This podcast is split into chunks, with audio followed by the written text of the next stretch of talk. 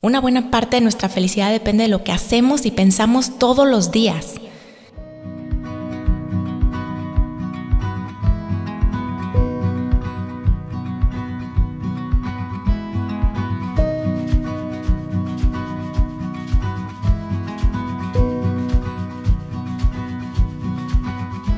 Hola, soy Nicole Fuentes. Bienvenidos al podcast Bienestar Conciencia. ¿Conoces tu nivel promedio de felicidad? Probablemente no. ¿Conoces tu nivel de colesterol, de glucosa en la sangre o tu presión arterial? A lo mejor sí, porque estamos acostumbrados a medir y monitorear distintos aspectos para cuidar nuestra salud física, pero no hacemos lo mismo con la salud emocional. No dedicamos tiempo a reflexionar sobre nuestra felicidad, y mucho menos a medirla. Y esto no hace ningún sentido, porque si la felicidad está detrás de todo lo que hacemos, Deberíamos entonces saber qué tan felices somos, de dónde obtenemos nuestra felicidad o por dónde se nos escapa. Una de las recomendaciones que más escuchamos para cuidar nuestra salud física es acudir a un chequeo médico por lo menos una vez al año, que entre otras cosas incluye análisis clínicos. Entonces vamos en ayunas muy temprano en la mañana extender el brazo, nos sacan sangre y después de algunas horas el departamento nos entrega un reporte con los resultados. En este reporte identificamos nuestros niveles específicos en diferentes parámetros y vemos si se encuentran dentro del rango que delimita lo normal. Entonces el doctor revisa tus resultados, nuestros resultados y si algún indicador anda fuera del área permitida, entonces nos da algunas indicaciones para regresarlo al rango deseable, el rango en el que nos sentimos bien y con buen nivel de energía. Para cuidar nuestra salud emocional también tenemos que checar cómo está nuestro nivel promedio de felicidad y el grado de satisfacción que sentimos en diferentes aspectos de nuestra vida. Queremos estar en la zona donde nuestro estado emocional es positivo, en donde sentimos alegría, paz, tranquilidad, estamos motivados e interesados en lo que hacemos. Ahora, ¿cómo medimos la felicidad? Imagina que te asignan la tarea de salir a la calle y descubrir qué tan felices son 100 personas. ¿Cómo le harías si pudieras observarlas, pero no hablar con ellas? ¿En qué te fijarías? Quizá en su lenguaje corporal, su postura, si están erguidos o encorvados, en su mirada, en su sonrisa, en su manera de caminar. La felicidad se nota y sus signos son universales. Ahora, si pudieras conversar brevemente con cada uno, ¿qué te gustaría saber? ¿Qué tipo de preguntas les harías? Esto ya lo haces con tus amigos o con personas a quien recién estás conociendo. Eh, constantemente exploramos cómo se sienten las personas en nuestros encuentros casuales o en reuniones sociales. Indagamos sobre áreas que intuimos son importantes en la vida. Por ejemplo, preguntamos, ¿cómo estás? ¿Cómo está tu familia? ¿Cómo va el trabajo? ¿Cómo te has sentido? Podríamos también preguntarles directamente qué tan feliz eres pero creo que a lo mejor nos verían un poco raros, sería como muy intrusivo hacer esa pregunta tan directa. Existen pruebas rápidas para medir la felicidad. Una manera muy sencilla en la que puedes medir la tuya consiste en que te hagas esta pregunta. Tomando en cuenta todos los aspectos de tu vida en general, en una escala del 1 al 10, donde 1 es nada feliz y 10 es muy feliz, ¿qué tan feliz te consideras? ¿Ya tienes un número en la cabeza? Estoy segura de que sí. Bueno, ahora ¿para qué te sirve? ¿Qué haces con él? Bueno, este primer número que encontraste es tu primera referencia de cómo está tu nivel de felicidad. Pero ya que lo tienes, puedes empezar a hacer algunas reflexiones. Por ejemplo, imagínate que tu número hoy es un 6. Podrías pensar, bueno, ¿qué tendría que pasar para que fuera un 7 o que fuera un 8? Eh, ¿Qué tendría que estar haciendo? Con quién me gustaría estar, qué problema tendría que estar resuelto, qué aspecto de tu vida tendría que estar mejor, a qué le dedicarías tu tiempo si estuvieras en un 7 o en un 8. Y por otro lado, ¿qué podrías hacer si tu número sale en la parte baja de la escala de la felicidad, por ejemplo en un 4? Entonces la pregunta que te puede servir es esta. ¿Qué estás haciendo bien y que evita que seas un 2 o un 1? Que sí funciona y cómo puedes construir sobre esto que sí está bien. Ahora, si haces de este ejercicio un hábito, digamos que mides tu nivel de felicidad una vez a la semana, si te haces a la costumbre de medirte la felicidad y descubres que tu número cambió de una semana a otra, entonces sería una buena idea que revisaras qué ha sido diferente en los últimos días. Si te sientes más feliz, pues trata de identificar qué hiciste para promover tu felicidad. A lo mejor dedicaste más tiempo a hacer lo que te gusta, o recibiste una buena noticia, dormiste muy bien. Es importante descubrir qué promueve tu felicidad. Por el contrario, si tu número se cayó entre una semana y otra, puedes revisar qué dejaste de hacer. Quizá te brincaste el ejercicio, o te desvelaste mucho, o estás enfermo, o te duele la cabeza. Es muchísimo más fácil crear nuestra felicidad personal si entendemos qué nos funciona y qué no. Es muy importante reflexionar sobre el grado de satisfacción que sientes en diferentes aspectos de tu vida o el tipo de emociones que experimentas con más frecuencia, pues esto agrega información importante para tu bienestar.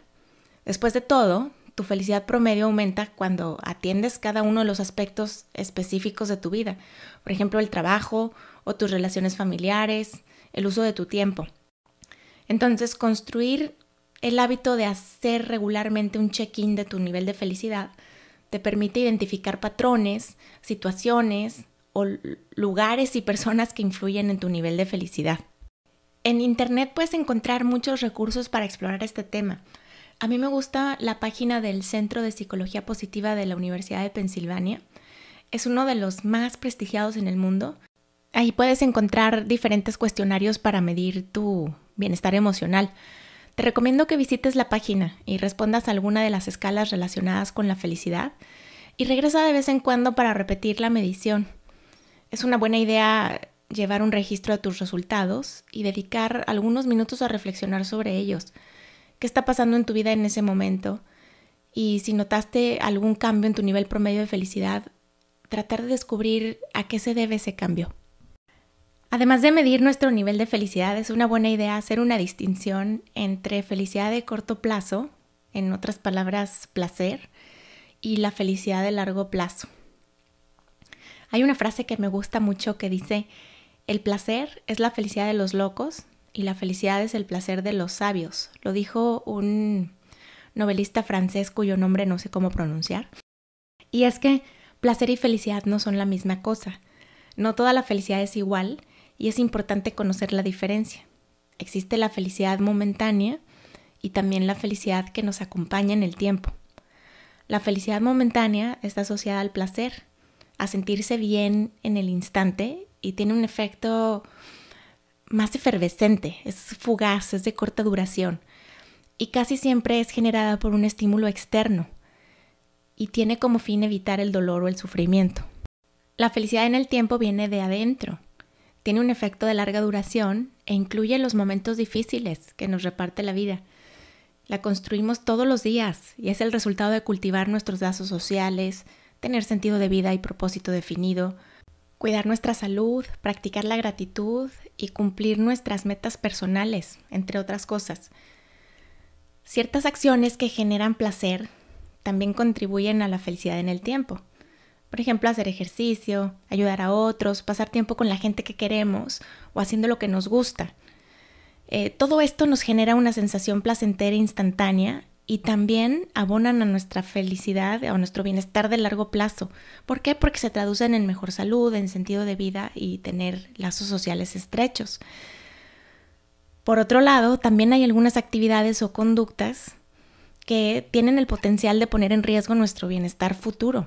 ¿Por qué? Porque para evadir el dolor o el sufrimiento, por ejemplo, podríamos generar placer abusando del alcohol o apostando o comprando compulsivamente. Estas acciones se sienten bien en el momento, pero pudieran tener un impacto negativo más adelante. Es importante alinear lo que nos genera placer temporal con nuestra felicidad en el tiempo. Construimos nuestro bienestar futuro con momentos y experiencias cotidianas, e incluir estos momentos en nuestro día a día hacen nuestro presente más agradable. Ahora vamos a concentrarnos en la felicidad del momento presente. Aunque te parezca raro, extraño, casi siempre dejamos la felicidad para después, para el lunes, el siguiente mes, el próximo año o cuando cierta condición se cumpla. A lo mejor te suenan conocidas frases como voy a ser feliz cuando me promuevan en el trabajo, voy a ser feliz cuando me case, voy a ser feliz cuando baje de peso, voy a ser feliz cuando esté de vacaciones. Si te, si te encuentras repitiendo estas frases, es que has caído víctima de la trampa del cuando. Y la felicidad entonces siempre te queda a la vuelta de la esquina. ¿Cómo hacemos para generar o reconocer momentos agradables ahorita? Lo primero es identificar las actividades que nos ayudan rápida y efectivamente a mejorar nuestra sensación de felicidad. Y para esto es importante que tengas una lista con todo lo que a ti te aporta felicidad. Actividades, lugares, personas, experiencias, pasatiempo. Ahora piensa qué tan seguido las haces porque los días se resbalan como arena entre los dedos mientras recorremos la lista repetitiva e infinita de lo que tenemos que hacer. Trabajo de oficina, hacer el súper, tintorería, ir a la universidad, clases, eh, clases de música, clases de baile, citas con el dentista, revisar tareas, preparar la comida. Los, los meses vuelan en automático. Piensa, ¿qué actividad puedes incluir en tu rutina? Saca tu agenda y genera un espacio en tu calendario para dedicarle tiempo a una de las actividades que te provocan felicidad. Decide deliberadamente meter lo que disfrutas en tu agenda. Empieza hoy. ¿Te has puesto a pensar alguna vez en cuál es la fórmula de la felicidad? Si tuvieras que diseñar a la persona más feliz del mundo, ¿qué ingredientes le pondrías? La búsqueda de la felicidad es ancestral. Desde que el hombre existe, anda en búsqueda de la receta. El estudio científico de la felicidad comenzó hace unos 75 años, cuando grupos de investigadores en diferentes partes del mundo se dieron a la tarea de entender qué explica la felicidad a las personas y cuáles son los rasgos o características que distinguen a las personas más felices. Eh, Sonia Lyubomirsky es una académica de la Universidad de California. Explicó en su libro La ciencia de la felicidad los tres principales ingredientes de la receta del pie de la felicidad. Y los tres principales ingredientes son genética, condiciones de vida y comportamiento. Claro, esta es una super simplificación, ¿verdad?, de lo que explica la felicidad de las personas. Pero a partir de esos estudios llegaron a la conclusión de que aproximadamente el 50% de las diferencias en la felicidad de las personas está determinado por la genética.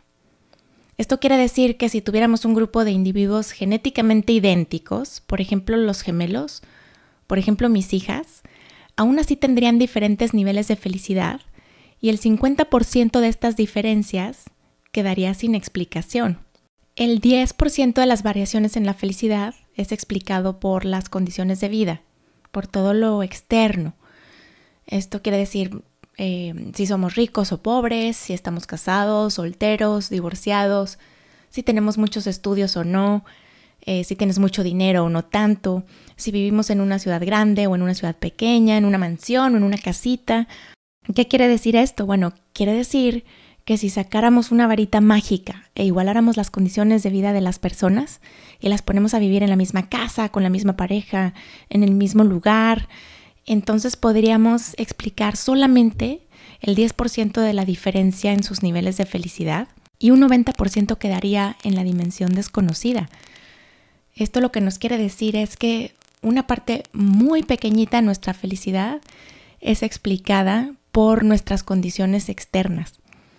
Y aquí es donde empieza a ponerse interesante, porque si la genética y las condiciones de vida explican solamente el 60% de las diferencias en la felicidad de las personas, entonces, ¿qué pasa con el 40% restante? ¿Qué más determina la felicidad? Y este es un resultado que a mí me parece bellísimo de la psicología positiva porque nos dice, bueno, nuestro comportamiento. Una buena parte de nuestra felicidad depende de lo que hacemos y pensamos todos los días. Y esto ha llevado a la ciencia a concluir que la clave de la felicidad no está en cambiar nuestra información genética, aunque quizá en algún futuro podamos hacerlo. Tampoco está en cambiar nuestras circunstancias de vida. Está en modificar nuestros hábitos y conductas diarias. Una buena parte de nuestra felicidad depende de lo que hacemos y pensamos todos los días. Ahora, detente un momento a pensar en cómo vivimos nuestros días. Dedicamos gran parte de nuestro tiempo, energía y recursos a mejorar nuestras condiciones de vida. Trabajamos más horas para ganar más dinero, comprar más cosas, estudiar en colegios de lujo, mejorar nuestra apariencia física y vivir en casas más grandes. Y en el proceso, los papás pasan mucho tiempo en la oficina y poco tiempo en casa. Las mamás trabajan en la oficina, en la casa o en los dos lugares y manejan horas en las tardes para llevar niños a clases que no les gustan. Ojo, estoy hablando del mundo pre-COVID. Y a todo esto hay que sumarle el millón de eventos sociales a los que asistimos más por cumplir que por gusto. Somos muy ineficientes en la manera en que buscamos ser felices. La fórmula de la felicidad no es universal ni es unitalla. Sin embargo, la ciencia ha mostrado que las personas más felices practican la gratitud, son generosas, tienen lazos sociales sólidos, aprecian lo que tienen en lugar de fijarse en lo que falta, son activas, optimistas y viven en el presente. En otras palabras, atienden más ese pedazo que explica el 40% de las diferencias en la felicidad y dedican menos tiempo y energía a preocuparse por ese 10%. Aquí es necesario hacer una nota. Cuando una persona no tiene los recursos necesarios para cubrir sus necesidades básicas y su entorno es complicado, el peso asociado a las condiciones de vida sin duda podría ser mucho más grande que este 10%. Para generar mayor felicidad, es necesario dedicar tiempo y energía a generar más ingreso, por ejemplo, para cubrir estas necesidades y aliviar la carga. Las condiciones externas también tienen un peso muy fuerte para quienes viven en entornos poco seguros, donde su integridad física está en riesgo. Pero si este no es tu caso y tus necesidades básicas están cubiertas y tus condiciones de vida son cómodas, la sugerencia que te hace la ciencia para vivir más feliz es distinta. Dedica tu tiempo, energía y recursos a practicar la gratitud, la bondad o aprender algo nuevo, en lugar de comprarte otra bolsa, zapatos o algo más de ropa, otro, otro aparato electrónico. El siguiente modelo de iPhone también puede esperar. Es mucho mejor para nuestra felicidad si, si enfocamos nuestra energía y recursos en modificar nuestros hábitos, empezando por medir tu felicidad con regularidad y siendo muy intencional en esta tarea de descifrar qué te suma y qué te resta felicidad. Antes de terminar, quiero compartirte una herramienta más. Se llama Happiness Shots y es de las favoritas. Esta nos sirve en, para estos días en que amanecemos arrastrando el ánimo por el suelo. Esos días en que desde que abres los ojos lo único que quieres hacer es volver a cerrarlos. Hay días tristes, cansados, donde no tenemos energía suficiente, o también hay días que empiezan bien y se descomponen a medio camino, pero igual tenemos que funcionar. Tenemos que sacar adelante nuestras obligaciones, igual que cualquier otro día. Los niños necesitan conectarse al colegio, tienes que cumplir con tu trabajo, necesitas darles de comer a la gente en tu familia o tienes que hacer una presentación muy importante con tu jefe. Y quedarte en la cama no es opción, tampoco es opción ir a andar en bicicleta y perderte en la montaña para relajarte, porque ese día no tienes opción no dispones de tiempo, tienes que hacerlo. Hay dos autores, Caroline Miller y Michael Frisch, que explican que es súper importante tener bien identificadas algunas actividades que nos ayuden de manera rápida y efectiva a mejorar nuestra sensación de felicidad. En otras palabras, shots de felicidad, medidas de emergencia o microacciones para mejorar el ánimo y seguir con nuestro día. Antes de elegir qué vas a poner en acción, haz un chequeo rápido para identificar cómo te sientes o qué sientes en esos días difíciles. Muy seguido puede ser algo como tienes hambre o sed o sueño, llevas mucho tiempo sentado trabajando en la misma posición y no has hecho pausas. Cuando estamos absortos en la rutina o ejecutando una tarea tras otra, nos olvidamos de lo más básico como comer, tomar agua o hacer una siesta para recuperar la energía, tomarte cinco minutos de no hacer nada. Así que te invito a hacer una lista de cosas que te dan un shot de felicidad y vele agregando cosas a medida que vayas identificando más actividades.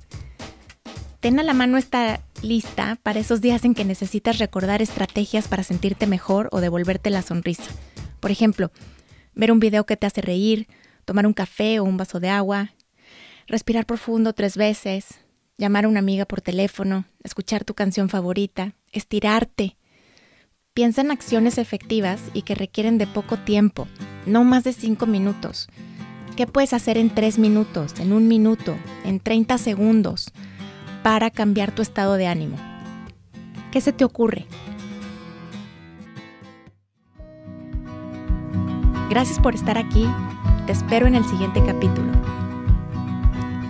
El podcast de Bienestar Conciencia es una producción de ruidoso.mx.